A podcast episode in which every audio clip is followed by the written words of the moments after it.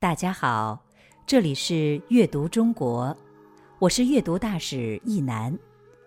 今天带给大家的诗是唐朝诗人李白的《越女词》。《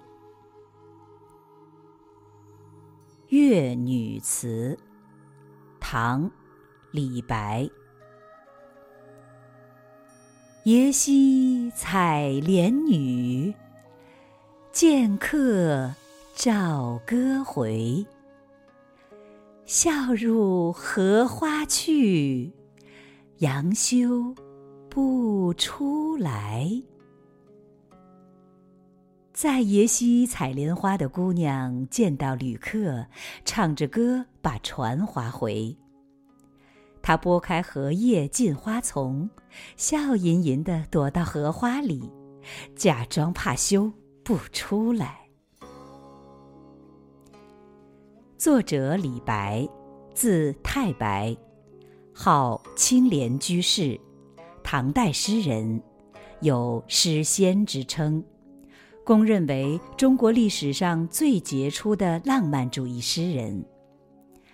李白才华横溢。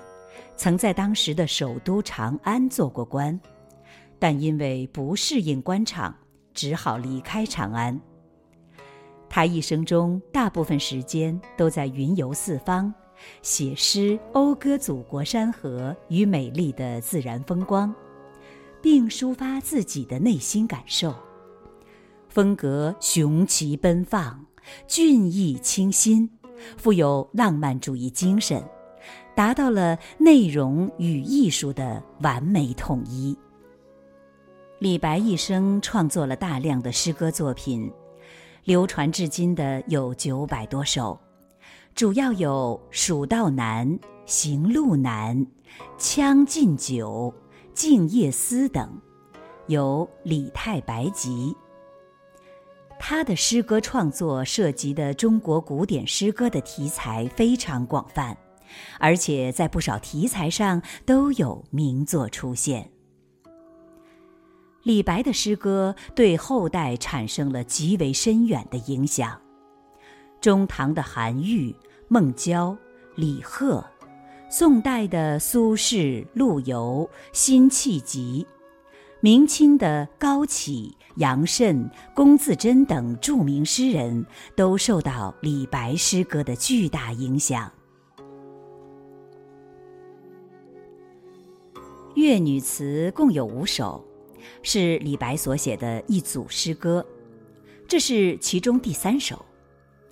这些诗作于何时尚难确定，根据诗中的内容推论，当是记述诗人出游吴越时的所见所闻。这五首小诗描写了吴越女子美丽的容颜和活泼的姿态。虽然总题名为《越女词》，但继续的并不是同一件事情与人物。前两首写舞女，后三首写的是乐女。虽然五首诗选择的角度不同，塑造的人物性格各异，但组合在一起却可以给人一个总的印象。即吴越女子相貌美丽，性格开朗，朴素大方。在表现方法上，作者善用白描的笔法，抓住带有特征的景物和富有典型性的生活细节，寥寥数语便勾画出一个生动逼真的人物形象，笔墨洗练简洁，耐人寻味。这首小诗主要写了采莲女的娇憨可掬之态。从题材和语言风格来看，作者受南朝民歌的影响颇深。诗歌没有华丽的语言，只是如同白话一般，将美丽的耶溪采莲女放在景色秀美的镜湖中加以描写。雪白洁净的耶溪女的倩影倒映在春水中，人景相互映衬，人美景更美。第一句：耶溪采莲女，点明了人物及身份，扣住了诗题。接着后面的三句：“剑客棹歌回，笑入荷花去，杨修不出来。”都是描画了人物的活动及交情憨态。采莲女一边划着船，一边唱着歌，是那么的豪爽自然、活泼可爱，写出了江南水乡的情趣。一个“笑”字，更增添了几分生动与妩媚，令客人不胜神往。尤其值得一说的是。最后一句的“杨修”二字极精彩，将采莲女既羞涩又活泼的情态刻画的惟妙惟肖。透过这两个字，仿佛可以看到，在密密层层的荷花丛中，那位采莲女正从荷花荷叶的缝隙中偷偷地窥视着客人。鲜艳的花朵与姑娘的脸庞相互映衬。